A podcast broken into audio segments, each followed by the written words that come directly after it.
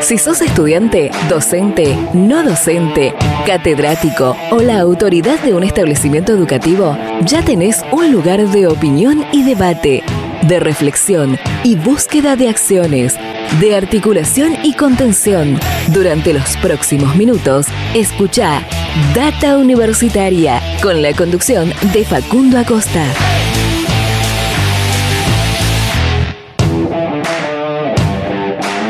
Bienvenidos y bienvenidas una vez más a este espacio dedicado a la comunidad que le da vida a las universidades. ¿Qué tal? ¿Cómo les va? Mi nombre es Facundo y como siempre lo voy a estar acompañando durante esta próxima hora. Así es, estamos empezando un nuevo programa de esto que llamamos Data Universitaria Radio, este espacio donde te informamos de todo lo que pasa y va a pasar en el mundo universitario.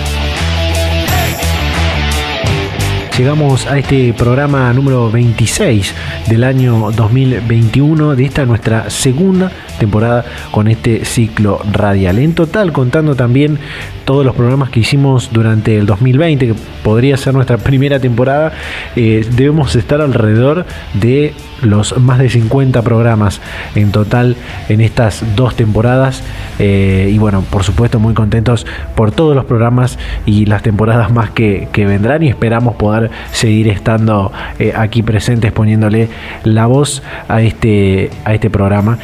aprovecho con esto que estoy diciendo a saludar y agradecer como siempre a todas las emisoras, a todas las radios que comparten eh, semana a semana este ciclo radial, que son muy importantes para poder eh, llegar con toda esta información que compartimos todas las semanas a toda la comunidad universitaria de todo el país y de las diferentes regiones de, la, de, de nuestro país eh, aprovechando toda esa gran expansión que tiene el sistema universitario argentino.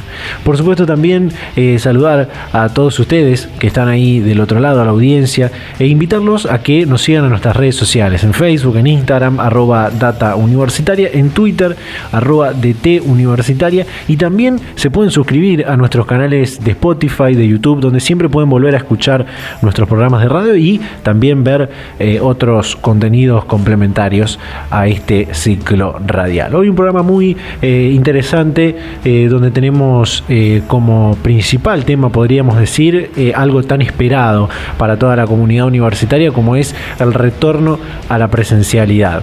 En este mes de agosto se está dando un retorno progresivo, gradual, con algunas poquitas actividades que se van a ir intensificando su, su presencialidad, actividades tanto académicas como administrativas, como otras actividades, y esto es lo que vamos a hablar en este programa eh, y que seguramente en los próximos va a ser de la misma manera. Además de que hay otros muchísimos temas que vamos a ir desarrollando. Así que eh, arrancamos con este programa, pero antes te voy a contar algunas noticias que puedes encontrar en nuestro sitio web datauniversitaria.com.ar. Data Universitaria. Información, comentarios, entrevistas, investigaciones, todo lo que te interesa saber del mundo universitario. Las 24 horas del día y en el momento que quieras. Visítanos en datauniversitaria.com.ar. Bueno, ahora sí paso a contarte algunas noticias que puedes encontrar en nuestro sitio web datauniversitaria.com.ar, donde te puedes informar todos los días, toda la semana de lo que pasa y va a pasar en el mundo universitario. Por supuesto, contarles primero que hace algunas semanas atrás publicamos un, eh, informe que realizamos junto con el equipo de Data Universitaria eh, sobre cómo cada universidad está pensando y planificando ese eh, tan esperado regreso a la presencialidad sobre todo en la actividad académica, de, por, muy esperado por estudiantes, por docentes, porque ya llevamos eh, tres cuatrimestres desarrollando toda nuestra actividad de forma virtual. Algunas van a, como les decía eh, recién, van a empezar a aplicarlo desde este mes de agosto y otras ya lo están planificando para la mitad del segundo cuatrimestre, para septiembre, para octubre, poder eh, llevar adelante ese retorno paso a paso a la presencialidad. Eh, como algunas de las noticias eh, interesantes e importantes de estos últimos días, una por ejemplo tiene que ver con que se, se reabre la inscripción a las becas Progresar. La cartera educativa nacional anunció a través del boletín oficial la reapertura de inscripciones a las becas Progresar a partir del primero de agosto y hasta el 31 del mes de agosto, inclusive para las líneas de educación obligatoria, es decir, la primaria y secundaria, educación superior, terciaria y universitaria, que sería la que eh, nos corresponde a nosotros, y enfermería también terciaria y universitaria. Además, las y los estudiantes que no pudieron ser adjudicatarios de las becas estratégicas Manuel Belgrano, eh, pero que cumplen con los requisitos, podrán acceder a la beca Progresar por asignación directa si así lo decidieran. Esta es una, noticia muy importante y sobre todo este último punto para todos aquellos que no pudieron acceder a las becas Belgrano. Ya que hablamos de las becas Belgrano, también comenzaron a adjudicar las becas Manuel Belgrano un dato muy interesante es que el 28% de eh, las personas que eh, se harán de la beca Belgrano son ingresantes por primera vez a la universidad. Esta semana eh, empezaron a adjudicar estas becas. Eh, hay, como les decía, un importante número de, jóvenes inscriptos que empiezan a estudiar en la universidad y eh, un gran porcentaje de, estos, de este 28% lo va a hacer en carreras vinculadas a la informática, otros a la energía y otros a los alimentos. es muy importante este programa de becas estratégicas Manuel Belgrano, sobre todo en estas áreas prioritarias que marcó el Ministerio de Educación de la Nación y la Secretaría de Políticas Universitarias para que se impulsen las carreras que tienen que ver eh, con eso. Bueno, además de este 28% de, estudiantes que eh, eh, ingresan por primera vez a la universidad, por supuesto hay un 70% que eh, son estudiantes avanzados de la universidad en carreras de, todas estas que, se pueden estudiar, como logística, transporte, minería, petróleo, gas, ambiente y demás. También otra noticia muy importante es que eh, hay convocatoria paritarias a docentes y no docentes universitarios. El gobierno nacional decidió convocar a la paritaria nacional de docentes para el próximo eh, lunes 9 de agosto y 12 de, agosto para eh, esa revisión salarial que está, está pendiente para los gremios docentes y no docentes de las universidades nacionales. Te cuento que eh, de estos tres temas, de estas tres noticias que te acabo de comentar, en un ratito nada más vamos a estar eh, ampliando toda esta información con el secretario de Políticas Universitarias del Ministerio de Educación de la Nación, Jaime Persic. Va a estar hablando con nosotros sobre las becas Belgrano, sobre las becas Progresar, sobre eh, las paritarias, sobre la presencialidad también y otros temas más. Así que bueno, estas fueron algunas noticias que eh, puedes encontrar en nuestro sitio datauniversitaria.com.ar. También otra comunicación que vamos a tener en este programa eh, tiene que ver con una de las universidades que va tiene un, plan de regreso a la presencialidad. Eh, estamos hablando de la Universidad Nacional del Noroeste de la provincia de Buenos Aires, la UNOVA. y en un rato vamos a estar hablando con el rector de la UNOVA, Gabriel Tamarit. Vamos, Guillermo Tamarit perdón, Guillermo Tamarit, el rector de la UNOVA, va a estar hablando con nosotros en eh, instantes nada más. Así que quédate que arrancamos de esta manera este nuevo programa de Data Universitaria Radio. Data Universitaria, información, comentarios, entrevistas, investigaciones, todo lo que te interesa saber del mundo universitario. Las 24 horas del día y en el momento que quieras. Visítanos en datauniversitaria.com.ar. Bueno, ya que estamos hablando de la presencialidad, que te decía al principio, va a ser el tema por allí principal de este programa. Em, las universidades se están volviendo esta primera semana a la presencialidad con, como te decía, diferentes actividades administrativas, algunas que, alguna que otra actividad, eh, sobre todo de carácter práctico, eh, de las carreras a, la presencialidad y es importante conocer cómo, cómo lo planifican, cómo está eh, pensado punto por punto y sobre todo si aparece alguna situación la cual eh, nos obliga a tener que retroceder en ese plan de retorno a la presencialidad. Por eso esta semana nos comunicamos con la secretaria general de la Universidad Nacional de Entre Ríos, que es una de las que tiene este plan para volver a la presencialidad, que nos hablaba de todos estos temas. Así que te comparto esta comunicación que hicimos con la secretaria general de la Universidad Nacional de Entre Ríos, Alina Francisconi. Compartimos.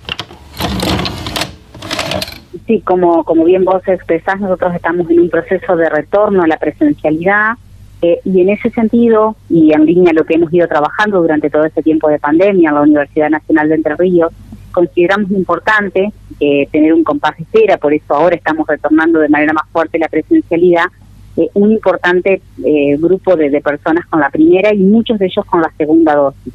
Eh, consideramos, de acuerdo al asesoramiento del área médico-laboral de esta, de esta universidad, que esto genera una, una protección en, todo el conjunto de trabajadores y trabajadoras de la universidad y se diseñó desde la Secretaría General que, que coordino un sistema donde las personas a medida que van recibiendo las dosis van haciendo la carga en el sistema indicando qué tipo de vacunas y en qué fecha la han recibido. De ese modo, el equipo médico, eh, al, al encontrarse con un número importante de personas que, que, tienen la vacuna, podemos ir siguiendo el estado de, salud de cada uno de, nuestros empleados, ¿no? Eh, ¿Qué pasa con las y los jóvenes eh, estudiantes y, bueno, por, por ahí también jóvenes docentes con el tema de la, de la vacunación? Sí, acá en, la provincia de Entre Ríos ha habido muchísimas jornadas de vacunación abiertas, y la verdad que en este último tiempo ha sido muy interesante eh, el, el, número de, lugares, de ciudades donde se han hecho campañas. En algunos lugares están con personas de más 25, en otros casos con personas de más 18 años. Con lo cual, en cuanto al personal de la universidad, em, la mayoría de las personas ya ha tenido acceso a poder vacunarse. Con respecto a los estudiantes, bueno, eh, al haberse eh, instrumentado campañas de vacunación en algunos lugares para personas mayores de 18, también nuestros estudiantes están pudiendo acceder a las vacunas. El retorno en, en, las cuestiones de, retorno a las aulas eh, no, no va a ser masivo ni va a ser con la normalidad que dejamos en marzo de 2020. Esto es un retorno eh, pausado, gradual, pensado para algunas actividades que mm, se ha dificultado mediarlas eh, eh, digamos, a través del campus virtual o con algunas cuestiones tecnológicas, porque requieren eh, eh, experimentaciones en laboratorios, talleres presenciales. Entonces, bueno, primero se van a ir retomando esas actividades y otras que sí se pueden sostener mediante los espacios virtuales continuarán porque, bueno, eh, al tener aforos y con la distancia que todos conocemos, que tenemos que respetar, no podemos completar las aulas como se hacía hace un tiempo atrás, ¿verdad? Incluso hay universidades que están pensando en poder ampliar los aforos de, las aulas para eh, aquella población estudiantil, tanto de docentes como de estudiantes que estén vacunados al menos con, con una dosis, ¿no?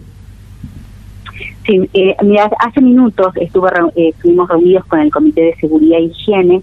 Nosotros eh, teníamos un, tenemos un, protocolo que plantea un, 6 metros cuadrados por persona y se están los técnicos y las personas que nos asesoran en ese comité, eh, el ingeniero laboral de, nuestra universidad, eh, haciendo referencia al porcentaje alto de vacunación que hay, plantean que con la ventilación de vida y con el uso de tapabocas permanente en los espacios podemos plantear eh, un aforo de 4 metros cuadrados por persona. Y seguramente creemos, porque bueno, este esta pandemia y, este este virus nos, nos va llevando una permanente evolución de, de conocimientos que, bueno, eh, escribimos hoy esta, estas pautas y seguramente en un tiempo habrá que volverlas a revisar y, y, se irán ajustando. Eh, recién, Así que bueno, en principio el aforo que, está, que, que estamos proponiendo y que va a ser puesto a consideración de, del, Consejo Superior en una venda del protocolo es de cuatro metros cuadrados, un poco en orden a, a esto que, que vos comentás, ¿no?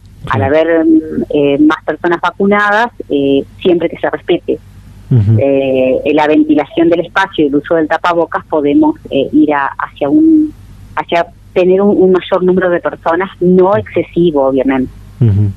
Eh, el tema de los aforos puede ser uno de los principales desafíos para, para pensar este retorno a la, a la presencialidad. Sí, el, el, el, tema de los aforos, en, todo lo que fue el retorno del personal administrativo y de servicios, que hoy está trabajando en todas las dependencias de la Universidad Nacional de Entre Ríos, tenemos nueve facultades distribuidas en, en todo el territorio de la provincia, eh, no hubo demasiadas dificultades porque eh, la verdad que las oficinas son amplias, están ventiladas, entonces con respecto al personal administrativo y servicios no tuvimos dificultades en cuanto al aforo, salvo un par de, situaciones especiales que, que, bueno, se pudieron resolver. Pero eh, el aforo de las aulas, y, atento a la, a la, a la masividad de, de, de lo que eran las clases en la universidad, sobre todo en los primeros años, eh, hoy pensar en que los 24.000 estudiantes de la universidad vuelvan a las aulas con, con toda la distancia y demás no es tan sencillo. Por eso, en línea a lo, que comentaba, estamos haciendo con respecto a convocar estudiantes una mirada gradual, paulatina, pensada, priorizando algunas actividades que eh, no pueden eh, virtualizarse de manera perfecta y bueno, otras esperarán, digamos, los secretarios académicos de las facultades en diálogo permanente con el secretario académico de la universidad, están haciendo un diseño em, eh, pensado y paulatino de esto, porque bueno, todos, como era en marzo de 2020, como dejamos las aulas en aquel momento, por el momento no es posible. Claro. Eh, en algunos casos, eh, bueno, como estábamos hablando, el tema de, la vacunación, el tema de los aforos, eh, presentan estos, estos desafíos. también el tema del, transporte, de cómo va la comunidad universitaria hacia la, sede de la unidad académica, hacia la sede de la universidad, son, son otros de los desafíos. ¿Qué, otros desafíos, qué otras cosas tiene que resolver la UNER para, para poder llevar adelante ese retorno gradual y paso a paso a la, a la presencialidad, ¿no? Sí, eh, yo creo que el, gran desafío eh, pasa por el, el, rol que cada uno de nosotros como, como integrantes de la universidad, eh, de la comunidad universitaria tenemos. Uh creo que el, el, mayor desafío pasa por la conciencia individual y saber que cada una de las acciones que tomamos eh, repercuten en el otro. No es una cuestión de responsabilidad social, de responsabilidad social universitaria en definitiva. Eh, obviamente en cuanto a lo edilicio, en cuanto a lo técnico, en cuanto al traslado de las personas, el ingreso al edificio, la toma de temperatura, la limpieza del calzado, bueno, todas estas cosas que sabemos porque las hemos hecho en lo cotidiano en nuestros domicilios, ¿verdad?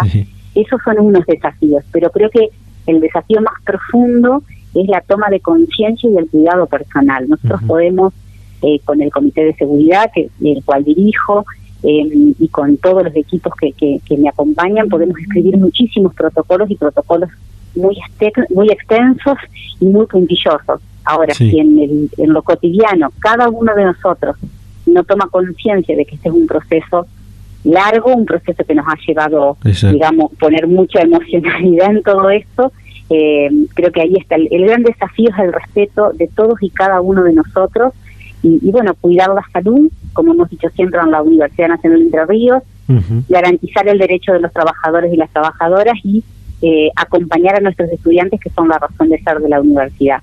Creo que el mayor desafío está en la actitud diaria, personal de cada uno de nosotros. Y bueno, después todas las cuestiones de edilicias, de protocolos, de normas y demás, pero que si no tienen el compromiso de cada persona, eh, no, no llegan a buen puerto. Totalmente. Eh, en, otras universidades van a comenzar a implementar en este segundo cuatrimestre eh, el, plan de, aulas híbridas, de, trabajo también mixto, para ir eh, dando lugar a esa, a esa presencialidad reducida en, la, en la universidad. ¿Lo harán de esta manera también en la Universidad Nacional de Entre Ríos? Sí, particularmente la semana pasada se, se, se se terminó un proceso de, apertura de sobres para la licitación de, aulas híbridas en el marco del plan de virtualización de la educación superior. Sí. Eh, este, este proceso tiene que ver, como, como bien expresas, con la posibilidad de dictar, a, dictar clases eh, y poder proteger a algunos alumnos o algunos, digamos, algunos estudiantes que, que no puedan asistir por cuestiones de salud, porque digamos, no, no, no, no, no, podemos tener también todos los alumnos en, el espacio y también conservar eh, algunos aprendizajes que se han hecho a partir de esto de tener que ver reconvertido intempestivamente las clases presenciales en clases virtuales. Claro. Eh, creo que la bimodalidad, lo híbrido, es un, gran aporte. Eh, bueno, hay todo un desafío pedagógico didáctico en esto para, para, para los que somos profesores de la universidad, pero sí, la Universidad Nacional de Entre Ríos está en ese camino, se van, se van a, instalar las híbridas en cada una de las dependencias y bueno, vamos a seguir haciendo una evaluación de, del, del resultado de esta de estas incorporaciones tecnológicas que tendrán que obviamente eh, impactar de manera positiva tanto en el desarrollo del rol docente como en lo que los estudiantes van recibiendo y van logrando aprender y construir a partir de, de estos planteos didácticos distintos ¿no? a los que estábamos acostumbrados. Data Universitaria. Información, comentarios, entrevistas, investigaciones, todo lo que te interesa saber del mundo universitario. Las 24 horas del día y en el momento que quieras. Visítanos en datauniversitaria.com.ar. Bueno, ahí está eh, esta comunicación que realizamos esta semana con la secretaria general de la Universidad Nacional de Entre Ríos, la UNER, Alina Francisconi, hablando principalmente de este tema del retorno a la presencialidad. Eh, vamos a hacer un pequeño corte, todavía nos quedan algunas cosas más. En el próximo bloque hablamos con el secretario de Políticas Universitarias, Jaime Persic, así que quédate ahí que ya volvemos con más Data Universitaria Radio. La UNBM abrió las inscripciones para el ingreso 2022 y tenés muchas opciones para elegir. Hay un montón de carreras en el campo de las ciencias humanas, las ciencias sociales y las ciencias básicas y aplicadas. Además, de acuerdo a tu carrera, podés estudiar en distintas ciudades. Villa María, Córdoba, San Francisco o Villa del Rosario. Entra en la web de la UNI www.unbm.edu.ar y busca la guía de carreras en el enlace Ingreso 2022. Una vez que la elegiste, completa el formulario de preinscripción. Tenés tiempo desde el 28 de junio al 13 de agosto de 2021 esperamos porque la UNI sos vos. Universidad Nacional Villa María. Pública, de todas, de todos.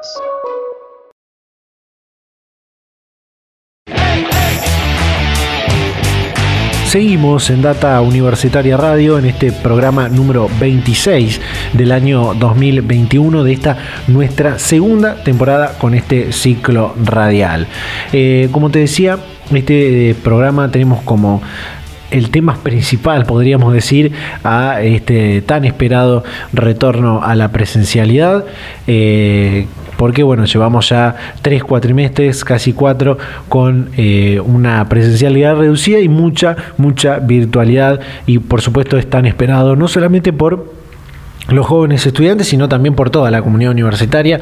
Eh, así que eh, este, es el, este es el tema de este programa. Y ya está para hablar con nosotros de este y otros temas también muy importantes el secretario de Políticas Universitarias del Ministerio de Educación de la Nación, Jaime Persic. Jaime, ¿qué tal? ¿Cómo le va? Bienvenido a Data Universitaria Radio. ¿Qué tal? Buen día, ¿cómo le va? Bueno, finalmente comenzaron a adjudicar las becas Belgrano, a publicarse y conocerse los datos que tanto se pedían, y dentro de esos números un porcentaje importante son ingresantes a, la universidad. ¿Con esto logra el objetivo el programa de becas estratégicas de estimular a que más jóvenes estudien en, esa, en esas áreas prioritarias para, para el país? Bueno, en principio la, la novedad es que, es que se adjudican las becas y que efectivamente eh, se duplica la cantidad de becas. Nosotros habíamos inscrito para 12.000 becas y estamos adjudicando 24.000, lo que implica una duplicación del presupuesto, que es una decisión política muy importante. Eh, nosotros tenemos, creemos que, que sí, que esto es una intervención real sobre, sobre las matrículas, sobre la graduación de los chicos, de las chicas. Hay antecedentes que con, con becas importantes como esta este, los chicos les va mejor, tienen este, más tiempo dedicado al estudio, eligen estas carreras. Así que creemos que sí, y, estamos preparando eh, al mismo tiempo que estamos adjudicando novedades para, para ampliar la, la, cantidad de, carreras orientadas a, a más carreras básicas como matemática, física, este, y a otras áreas como salud y educación. Es decir, que se, se, van a ampliar la cantidad de áreas y, a la vez preguntarle, ¿se va a ampliar también la cantidad de, becas para adjudicar? Es decir, de 24.000 va a pasar a, más número de, estudiantes. Estamos trabajando en eh, ampliar la, la, oferta, la, oferta de becas en áreas y estamos también eh, trabajando para ampliar la cantidad de becas, lo cual depende del presupuesto que vote el Congreso en septiembre, pero estamos trabajando en eso. También es importante decir que es la primera vez que las becas están sostenidas en valores de la paritaria docente, ¿no? lo cual también es muy importante. Las, las, becas tienen una actualización este, por las negociaciones paritarias que los sindicatos docentes tengan todos los años para el Ministerio. Ya vamos a, ir al tema de las paritarias. Eh, en la adjudicación que se dio en la, en UNAG, el presidente Fernández dijo que el deber del gobierno nacional es promover que se estudie lo que Argentina necesita. Y de estos primeros datos sobre las becas Belgrano, las áreas más buscadas eh, son informática, energía, alimentos. Eh, ¿Es lo que Argentina necesita? ¿Cómo lo, cómo lo ve usted? Bueno, nosotros construimos la oferta de becas en áreas que la Argentina ha definido Ahí faltan áreas, pero tenía que ver con la limitación presupuestaria, faltan carreras, por ejemplo, insisto, ¿no? La licenciatura en matemáticas, la licenciatura en, física, este, entre otras. Pero pero estas son las carreras que la Argentina... Argentina requiere todas las carreras, Argentina requiere un pueblo que tenga más este, títulos y certificados universitarios, pero específicamente en estas necesita necesita más necesita más en salud, está demostrado, estamos viendo el drama que estamos viviendo, necesita más enfermeros, más kinesiólogos, más obstetras, más médicos intensivistas y también necesita este, mejores profesores para su escuela secundaria, pero pero por acá hay un camino para, para la Argentina. ¿no? Eh, secretario, hace un mes atrás presentaban datos de una encuesta sobre rutinas educativas en pandemia y también se daba el lanzamiento del Plan BES 2, el cual, como pudimos saber, muchas instituciones universitarias comenzarán a implementarlo en este segundo cuatrimestre para eh, intensificar y ampliar la presencialidad poco a poco, ¿no? Sí, tiene que ver con, una idea de que la universidad tiene que mejorar, siempre tiene que mejorar y tiene que mejorar en, los procesos de digitalización y en los procesos de presencialidad. El plan B2 se orienta a eso, ¿no? a, pensar cómo la universidad vincula los procesos de digitalización con los procesos de, presencialidad que vamos a que ya estamos recuperando. Eh, entre los objetivos específicos del Plan BES 2 está el mejorar la conectividad de docentes y alumnos en todo el país. Esto teniendo en cuenta la importante expansión del sistema universitario y, las diferentes y las diferencias entre regiones, seguirá siendo un desafío, ¿no? Bueno, ese es la, los tajos que cortan a la Argentina, ¿no? Eh, la desigualdad eh, que vive nuestro país entre los que tienen y no tienen, entre los que tienen conectividad y no tienen, los que tienen tecnología y no la tienen, y en el medio todas las posiciones y posibilidades. Así que, como nosotros creemos que el Estado es el único que puede intervenir sobre esta desigualdad, el plan B se orienta a eso, ¿no? Está orientado a eso. Eh, también el tema de, quienes tienen acceso a las herramientas tecnológicas, como, como usted eh, decía, eh, es, un importante desafío poder que más jóvenes estudiantes universitarios puedan tener computadoras, celulares para poder llevar adelante, en este caso, la, actividad virtual, ¿no? Es más importante que, que, lo tengan los jóvenes, que lo tengan los docentes, los no docentes, las universidades. Es eso, el camino es este, no, no hay otro camino.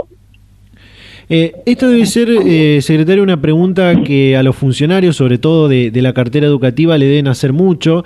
Eh, que, avance, que tiene que ver con la, con la presencialidad, con lo que va a pasar en el, en el próximo cuatrimestre, que avance la campaña de vacunación en la comunidad universitaria de todo el país. ¿Es de los desafíos más importantes para el retorno a la presencialidad? ¿Qué, otros desafíos agregaría usted? Nosotros tenemos que poder eh, discutir la, la actividad educativa, una de las funciones fundamentales de la universidad, la actividad docente, tenemos que poder discutirlo con la realidad de la, de la universidad. No es la misma situación la, la discusión de la presencialidad en la universidad que en la escuela secundaria. Exacto. Eh, no, no la tenemos que discutir con los mismos parámetros, no la tenemos que discutir en la misma situación. La universidad, no existe la burbuja en la universidad, porque usted cursa este, introducción al análisis matemático en un grupo, el profesor, la profesora da en un grupo, pero la mitad de sus estudiantes cursa estadística uno con otro grupo, con otros, con otras, con otro profesor, y otros cursan introducción al pensamiento filosófico con otro grupo, con otro profesor, por tanto, eh, no es la misma discusión. La segunda tema es, que uno no, no es reversible como en la secundaria la presencialidad y la virtualidad. Yo tengo en la secundaria una división que doy literatura, eh, esta semana doy presencial, la semana que viene doy a distancia. Este, eso en la universidad no es posible porque los chicos no, no viven en cercanía de la universidad, porque combinan con horarios de trabajo, combinan con horarios de otras materias. Entonces, es una discusión particular en la universidad. La universidad lo que tiene que garantizar, y es lo que está haciendo, es que todo aquello que, que es una traba, que la presencialidad es condición este, sine qua non, este, garantizarlo. Y eso es los exámenes finales, eso es los trabajos prácticos. Por ejemplo, Física 1 tiene 11 trabajos prácticos. Bueno, uno tiene que garantizar que esa presencialidad para esos 11 trabajos prácticos este, este sea posible. Eh, y, y, tiene que garantizar los exámenes presenciales en el ciclo básico común, que es la puerta de ingreso a la universidad, y tiene que garantizar los exámenes al final de la carrera. Pero al mismo tiempo pasa, pasa que cuando uno va a un hospital y le dice, che, yo, yo tengo que traer a mis 300 estudiantes para que hagan la, práctica final obligatoria, el hospital te dice, en este momento no me traigas nada, no lo puedo atender. Y esos son chicos que tienen que terminar su carrera de salud, de medicina o de enfermería. Entonces, hay que discutir con otros parámetros, en otras condiciones, en universidades que han garantizado este, el derecho a la educación, en universidades que este año se están proponiendo durante todo el, todo el año este, poder resolver todo aquello que es condición sine qua non la presencialidad y avanzar en espacios cada vez más de, ocupación de las universidades por los estudiantes. Sí, además un, retorno eh, muy muy esperado. Eh, además de que, de que se fueron realizando algunas actividades presenciales, un retorno esperado porque llevamos tres cuatrimestres en, en la virtualidad, ¿no? Bueno, el cuatrimestre pasado no fue enteramente eso es lo que trataba de decirle, y este cuatrimestre tampoco. Este, pero bueno, eh, es parte de la condición que hemos vivido. Insisto, no no se discute con los mismos parámetros y no hay reversibilidad automática como en otros niveles educativos acá de la presencia. Lo que empieza de una manera en el cuatrimestre, el cuatrimestre en general termina de la misma manera porque porque hay otra complejidad muy superior en la universidad. Eh, secretario, en los, próximos días eh, habrá otra reunión paritaria con docentes y, no docentes. Preguntarles dos cosas con respecto a esto. Por un lado, lo específico a la revisión salarial de los trabajadores universitarios y por otro lado, lo que discutirán sobre la ley de financiamiento educativo. Sobre la primera pregunta, el gobierno está empeñado, es una política del gobierno que los trabajadores no pierdan poder de compra, es una decisión política.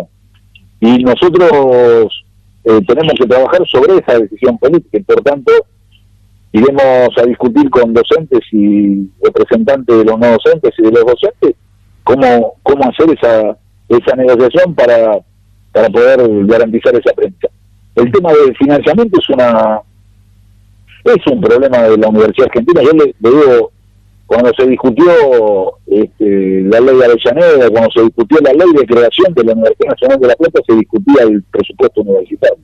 Y, ahora también hay que discutir el financiamiento. Creemos que hay una medida internacional este, que es una medida, un objetivo a alcanzar, que es el 1% del PBI destinado a la universidad y, de, y del, ese 1% del PBI, un PBI que crezca además, porque es un 1% de un PBI que que se cae, en aunque se garantice el 1%, en menos. Entonces, tenemos dos variables, ¿no? Un, PBI que crezca y ahí la universidad tiene que hacerse cargo de, un tema de productividad, de, vinculación tecnológica con pymes, de, que la Argentina mejore su productividad. No es en el corto plazo, pero sí es una tarea de la universidad que no puede mirar al costado. y al, otro tiempo es pelear por este 1% del PBI para poder garantizar la función de, docencia, de investigación, de extensión, la inclusión de los chicos, las becas, este, y todo aquello que tiene que ver con mejorar la universidad pública argentina. Además de, esta ley de justicia educativa, como, como bien nombran, eh, todavía está en discusión y seguirá así en lo que queda del, 2020 al menos, eh, la modificación integral o la creación de una nueva ley de educación superior el presidente lo anunció el, el primero de marzo, ¿no? Sí. La, la, el tema de la ley de educación superior, que no es una ley universitaria, sino es una ley que, que vincule educación este, universitaria, educación superior no universitaria, educación superior técnica. Este, bueno, es un desafío de la Argentina, ¿no? La Argentina en, en la década, en 2000 se actualizó su paquete normativo con la ley de, financiamiento educativo, la educación técnico profesional, la ley de educación sexual integral, la ley de, 180 días de clase. Bueno, queda ahí un, un paquete para completar con la ley de educación superior. Perfecto. Eh, secretario Jaime Persic, muchísimas gracias por su tiempo y la predisposición, como siempre, para charlar con Data Universitaria. Al contrario, le mando un abrazo grande. Data Universitaria. Información, comentarios, entrevistas, investigaciones, todo lo que te interesa saber del mundo universitario. Las 24 horas del día y en el momento que quieras. Visítanos en datauniversitaria.com.ar. Bueno, ahí estaba eh, la comunicación con el secretario de Políticas Universitarias del Ministerio de Educación de la Nación, Jaime Persic, hablando de todos estos temas eh, muy importantes en este momento, en esta mitad del año 2021, en la antesala a el comienzo del segundo cuatrimestre o ya al comienzo del segundo cuatrimestre en algunas universidades eh, del país, donde, bueno, por supuesto, lo, más esperado y lo más hablado también por toda la comunidad universitaria es el tema de la presencialidad. Eh, pero como bien eh, decía el secretario Persic, por supuesto que en el mundo universitario, en la comunidad universitaria, no es eh, tan sencillo planificar y llevar adelante este retorno a la presencialidad como por ahí puede ser en em, en la, educación básica, en la educación obligatoria, en la primaria, en la secundaria, donde es, es otra la situación. Hay universidades, como veíamos, eh, la UNER, que ya tiene su, protocolo, ya tiene pensado cómo eh, planificar y, llevar adelante, eh, por ejemplo, el tema de los aforos, y otras que, que también, pero que requieren otros pasos más para no errarle en, en ningún sentido por también su, caudal de, estudiantes, de docentes. Hay universidades muy grandes que tienen muchísima cantidad de, estudiantes y de docentes que movilizan una, importante masa de, comunidad universitaria, la cual se hace muy difícil poder eh, separarlos por burbujas, como bien eh, contaba el, secretario Persig en, la nota. ¿no? Eh, así que obviamente es muy esperado y ojalá que este año podamos cerrarlo con un poco más de presencialidad que la que, la que tuvimos en 2020 y la que tuvimos hasta este momento. Eh, nos quedan algunas cosas más por compartir en este programa. En el próximo bloque eh, estamos conectando con el rector de la UNOVA, Guillermo Tamarit, así que vamos a hacer un pequeño corte y ya continuamos con más Data Universitaria Radio.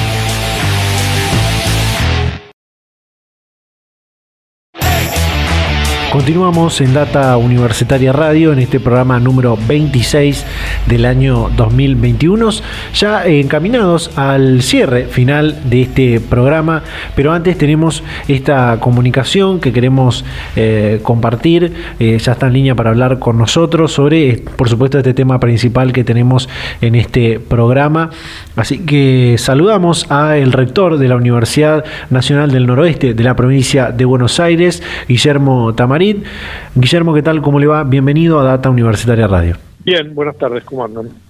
Bueno, hace poco anunció el retorno de las actividades académicas y de todas las actividades de la universidad a la presencialidad para este segundo cuatrimestre, con la posible ampliación de aforos para alumnos y docentes que estén vacunados contra el COVID-19. ¿Cómo está planificado esto último? Bueno, ahí estamos, eh, por supuesto, en contacto con las autoridades sanitarias, porque es una de las alternativas que se, se habilitan en la medida en que quienes participan de la actividad tengan completo este, la vacunación. Eh, en ese caso nos va a permitir ampliar los aforos, por supuesto se va a seguir con los cuidados de, de la distancia, de los barbijos, bueno, todo lo que forma ya parte del protocolo. Sí. Pero este, se va a ampliar la posibilidad de que más gente pueda participar. Nuestra universidad eh, no es una universidad muy masiva en la mayoría de sus carreras, por lo que estaríamos casi en condiciones de normalidad. Así que este, ese es, digamos, el próximo paso. Por ahora estamos volviendo a, a cómo comenzamos este año, que es con los aforos sí y alternando entre la actividad presencial y la virtual para completar eh, las las horas de actividad académica de, cada una de las materias. ¿Tienen un relevamiento de, qué porcentaje de la comunidad universitaria cuenta con al menos una dosis contra el COVID-19? No, con una dosis la mayoría, eh, tanto en Junín como en Pergamino. Eh, una vez que se habilitó para mayores de 18 años, nosotros instamos muy fuertemente a los estudiantes a que completen, a que comiencen con el plan de vacunación. En muchos casos eh, eh, ya están a las puertas de la segunda dosis, por lo que eh, creemos que en la medida que, esto se vaya consolidando, que creemos que va a ser a lo largo del mes de agosto, ya podemos plantearnos que el, el final de este cuatrimestre nos puede encontrar en condiciones casi normales de presencialidad. Eh, hay una expectativa grande con este posible retorno a la, presencialidad en las universidades, teniendo en cuenta que llevamos ya tres cuatrimestres con, esta presencialidad reducida o mínima eh, y, tan esperado para toda la comunidad universitaria. Y, además de esto que hablábamos antes, eh, ¿cuáles son los desafíos más importantes en la UNOVA para este regreso gradual? Bueno, primero un diagnóstico tiene que ver con cómo nos fue eh, institucionalmente, pero también cómo le fue a cada uno de los alumnos, porque nosotros lo que desarrollamos estos tres este cuatrimestres, como señalás, fueron situaciones de emergencia, ¿no? Sí. No hemos reemplazado este, tal como prevé la, actividad académica virtual, sino que hemos salido al paso de una circunstancia como la pandemia. Por lo que el diagnóstico es la primera la primera actividad y ver que efectivamente los alumnos estén en condiciones de, que todo aquello que han, por lo que han transitado, se lo hayan apropiado. Y si no, bueno, habrá que recuperar este, parte de estas actividades con tutorías, con seguimientos ya más personalizados.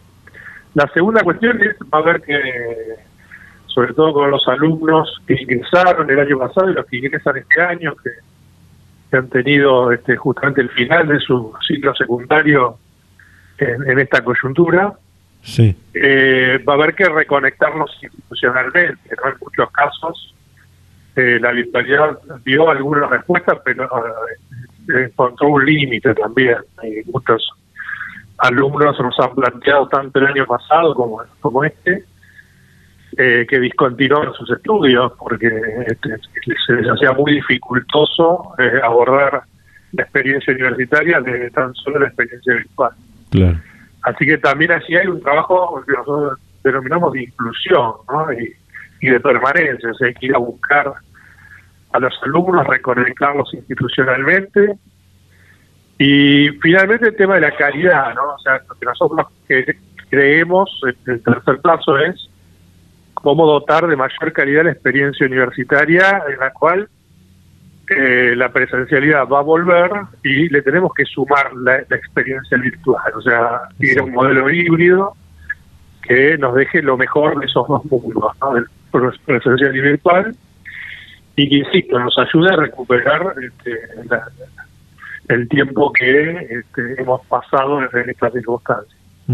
Después lo que eh, esto en términos generales. Después nosotros tenemos muchas carreras técnicas que van a requerir este, una gran actividad en las eh, actividades prácticas, porque eso sí que no se pudo reemplazar este, en la actividad virtual. Así que bueno, para no demorar este, los trayectos formativos de los estudiantes, vamos a tener que, que acelerar y tener una oferta más amplia de actividades prácticas para que y puedan ir poniéndose al día en el desarrollo de sus carreras. Eh, justamente, eh, rector, iba a preguntarle eh, cómo, cómo pudieron sortear, cómo pudieron llevar adelante todo aquello que no pudo ser eh, presencial, pero que es, es muy importante en, algunas carreras para, para poder continuar, ¿no? Con la, para poder continuar con la, con la carrera universitaria. Sí, bueno, allí este, fundamentalmente las, las prácticas profesionales supervisadas, que es eh, las últimas actividades junto con las vecinas que hacen los, estudiantes, claro.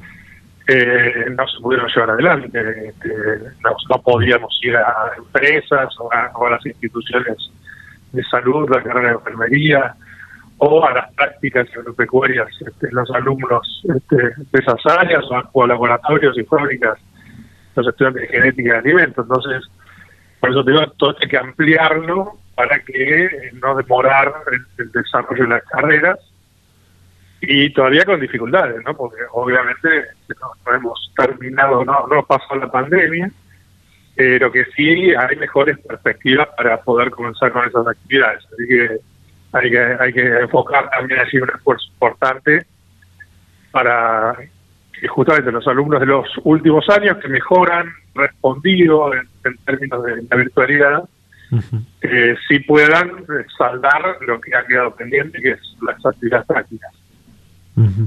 eh, habló también eh, recientemente de la posibilidad de crear una oferta académica enteramente virtual para poder aprovechar esta experiencia lograda con la intensificación del uso de las tecnologías y, plataformas virtuales, ¿no? ¿Qué, ¿Qué nos puede contar sobre esto?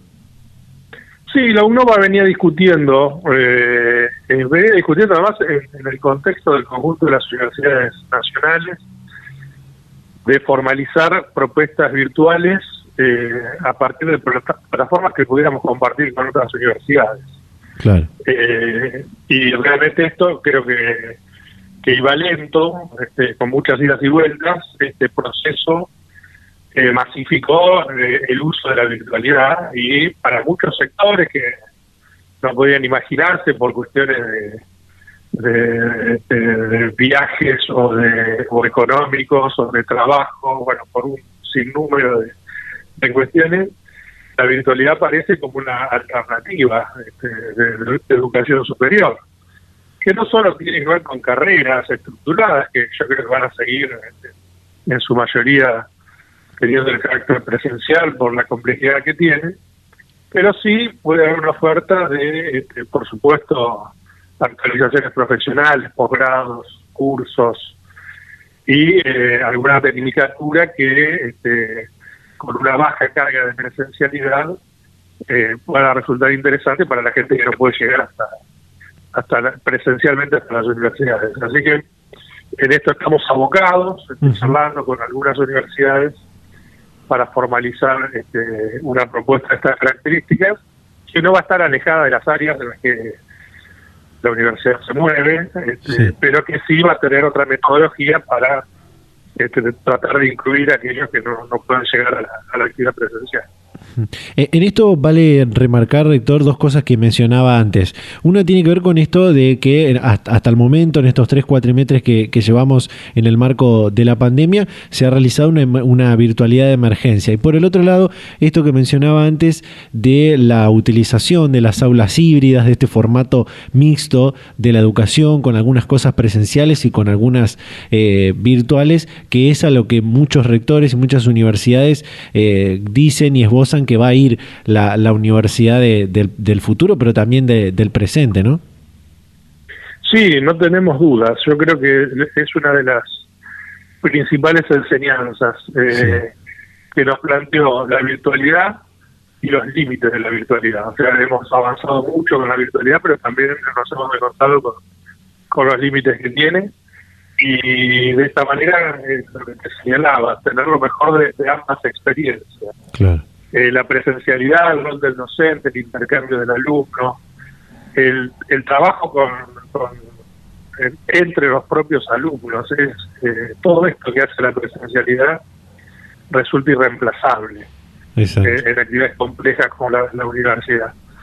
Y, pero también eh, nos tenemos que apropiar de, la experiencia virtual, que además eh, está desarrollándose, ¿no? Digamos, también es un campo en el cual va a haber que va a haber mucho por, por experimentar, por desarrollar y por avanzar, porque bueno, vos también lo señalabas, eh, no es la experiencia que tuvimos sí. la metodología virtual. ¿no? Exacto.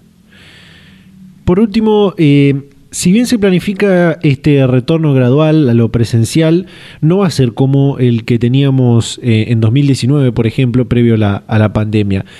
Según su visión, ¿Cuándo cree que las, las, universidades en general y, la UNOVA en particular, por supuesto, tendrán de nuevo esa, esa presencialidad plena que conocíamos antes de, marzo del 2020? No, nosotros aspiramos a, este año terminarlo en esas circunstancias. Bien. Nosotros creemos que en la medida en que todas las personas estén vacunadas, eh, y, por supuesto, eh, vamos a tener que estar atentos a, las indicaciones de las autoridades sanitarias, porque es a, lo que en todo caso referimos. Pero en la medida que estén todos vacunados, este, lo que vamos a, todos como sociedad es estar en una nueva normalidad, digamos, ¿no? Este, y a partir de eso, por supuesto, va a haber gente, eh, los que tienen, este, que son pacientes de riesgo, denominados, o personas que, a pesar de estar vacunadas, no van a poder participar en actividades de ese tipo, pero la experiencia que nosotros vamos viendo en, el resto de, de la experiencia europea, sobre todo respecto a la educación superior, es que eh, con eh, esquemas de vacunaciones importantes, desarrollados, o sea que cuando en la propia ciudad haya más del 50% de, de gente con dos dosis, eh, se puede plantear eh, aforos donde la gente participe en la medida que está vacunada. Así que eso es por lo menos hasta acá lo que nos llega de, la experiencia europea, que por el tema climático va adelante que, la nuestra. Sí. Y bueno, esperamos, ya te digo, que yo creo que a fin de año estas van a ser más o menos las circunstancias, por lo menos de nuestras sedes principales, tanto de Junín como Pergamino, en términos de, de vacunación y creo que eso nos va a abrir la perspectiva ya definitiva de volver a, la presencialidad con estas condiciones, pero que va a ser equivalente, digamos, a lo que teníamos al principio del 2019. Perfecto. Eh, bueno, eh, rector Guillermo Tamarit de la Universidad Nacional del Noroeste de la provincia de Buenos Aires, muchísimas gracias por su tiempo, por la predisposición para charlar eh, este momento con Data Universitaria. No, gracias por el llamado. Muchísimas gracias a ustedes. Hasta la próxima. Hasta la próxima. Data Universitaria. Información, comentarios, entrevistas, investigaciones, todo lo que te interesa saber del mundo universitario. Las 24 horas del día y en el momento que quieras. Visítanos en datauniversitaria.com.ar. Bueno, ahí estaba eh, la comunicación con el rector de la Universidad Nacional del Noroeste de la provincia de Buenos Aires, la UNOVA, Guillermo Tamarit, sobre este plan que tienen para eh, ir recuperando y llevando adelante poco a poco ese retorno a la presencialidad que hablamos durante todo este programa, con este, este tema principal que tienen en, el plan, que es ampliar los aforos para eh, todos aquellos alumnos y docentes que estén vacunados eh, contra el COVID-19 con al menos una dosis de cualquiera de, las vacunas. Así que ya saben, estudiantes de todas las universidades, no solamente de la UNOVA. Es muy importante eh, la campaña de vacunación, que nos anotemos a, vacunarnos, sobre todo los jóvenes, que ahora está abierta la, posibilidad de que los entre 18 y 30 años eh, podamos ir a, vacunarnos, eh, que, nos anotemos, que vayamos a, vacunarnos, así poco a poco podemos ir recuperando todas estas actividades que, tanto estamos esperando, pero siempre manteniendo la la responsabilidad de saber que hay que seguir cumpliendo con todas estas nuevas normas de convivencia que nos ha enseñado y nos ha impuesto de alguna manera la pandemia del coronavirus, el tema del barbijo que va a seguir vigente a un tiempo más, el tema del distanciamiento social, El tema también de los contactos estrechos, de eh, que si tuvimos algún contacto estrecho con alguien que tuvo COVID, poder resguardarnos, eh, cumplir con el aislamiento, si venimos de afuera de algún otro país con una alta circulación del COVID, lo mismo, eh, son todas estas, estas cosas que tenemos que, cumplir para poder salir de forma más rápida de esta situación de emergencia, que poco a poco vamos viendo la luz al final del túnel, pero que todavía nos queda un, largo camino por, recorrer y en ese largo camino por recorrer están las vacunas de por medio, está la posibilidad de que nos vayamos a vacunar, que es un, un punto muy, muy importante para ese regreso tan esperado a, la presencialidad en, las universidades y como contaba el rector eh, que, ellos aspiran a que eh, este segundo cuatrimestre se pueda cerrar, pueda finalizar el segundo cuatrimestre y finalizar el año 2021 no con una presencialidad plena como la que conocíamos hasta antes de que aparezca el, coronavirus en nuestras vidas, pero con mucha más presencialidad de la que tuvimos en estos últimos eh, tres cuatrimestres que, que llevamos con mucha virtualidad. Así que importante eh, recalcar esto de la vacunación, importante recalcar esto de los cuidados que hay que seguir eh, teniendo y respetando, por supuesto, todas las, las disposiciones eh, de, los gobiernos y, las entidades sanitarias. bueno, hasta acá llegamos con este programa de Data Universitaria Radio. Muy importante todo lo que hablamos de la presencialidad, que lo acabo de resumir en, este, en estas últimas palabras. Eh, así que, bueno, muchísimas gracias como siempre a todas las emisoras, a todas las radios de todo el país que nos permiten llegar con este ciclo radial a toda la comunidad universitaria de la Argentina. Eh, por supuesto, invitarlos a todas y a todos que nos sigan en nuestras redes sociales, en Facebook, en Instagram, arroba data universitaria, en Twitter, arroba DT universitaria, e invitarlos también a que se suscriban a nuestro canal de Spotify, a nuestro canal de Donde pueden siempre volver a escuchar este, este programa de radio y ver y escuchar otros contenidos complementarios. Nos despedimos, nos vamos a reencontrar a esta misma hora y en este mismo dial la próxima semana. Chau, chau.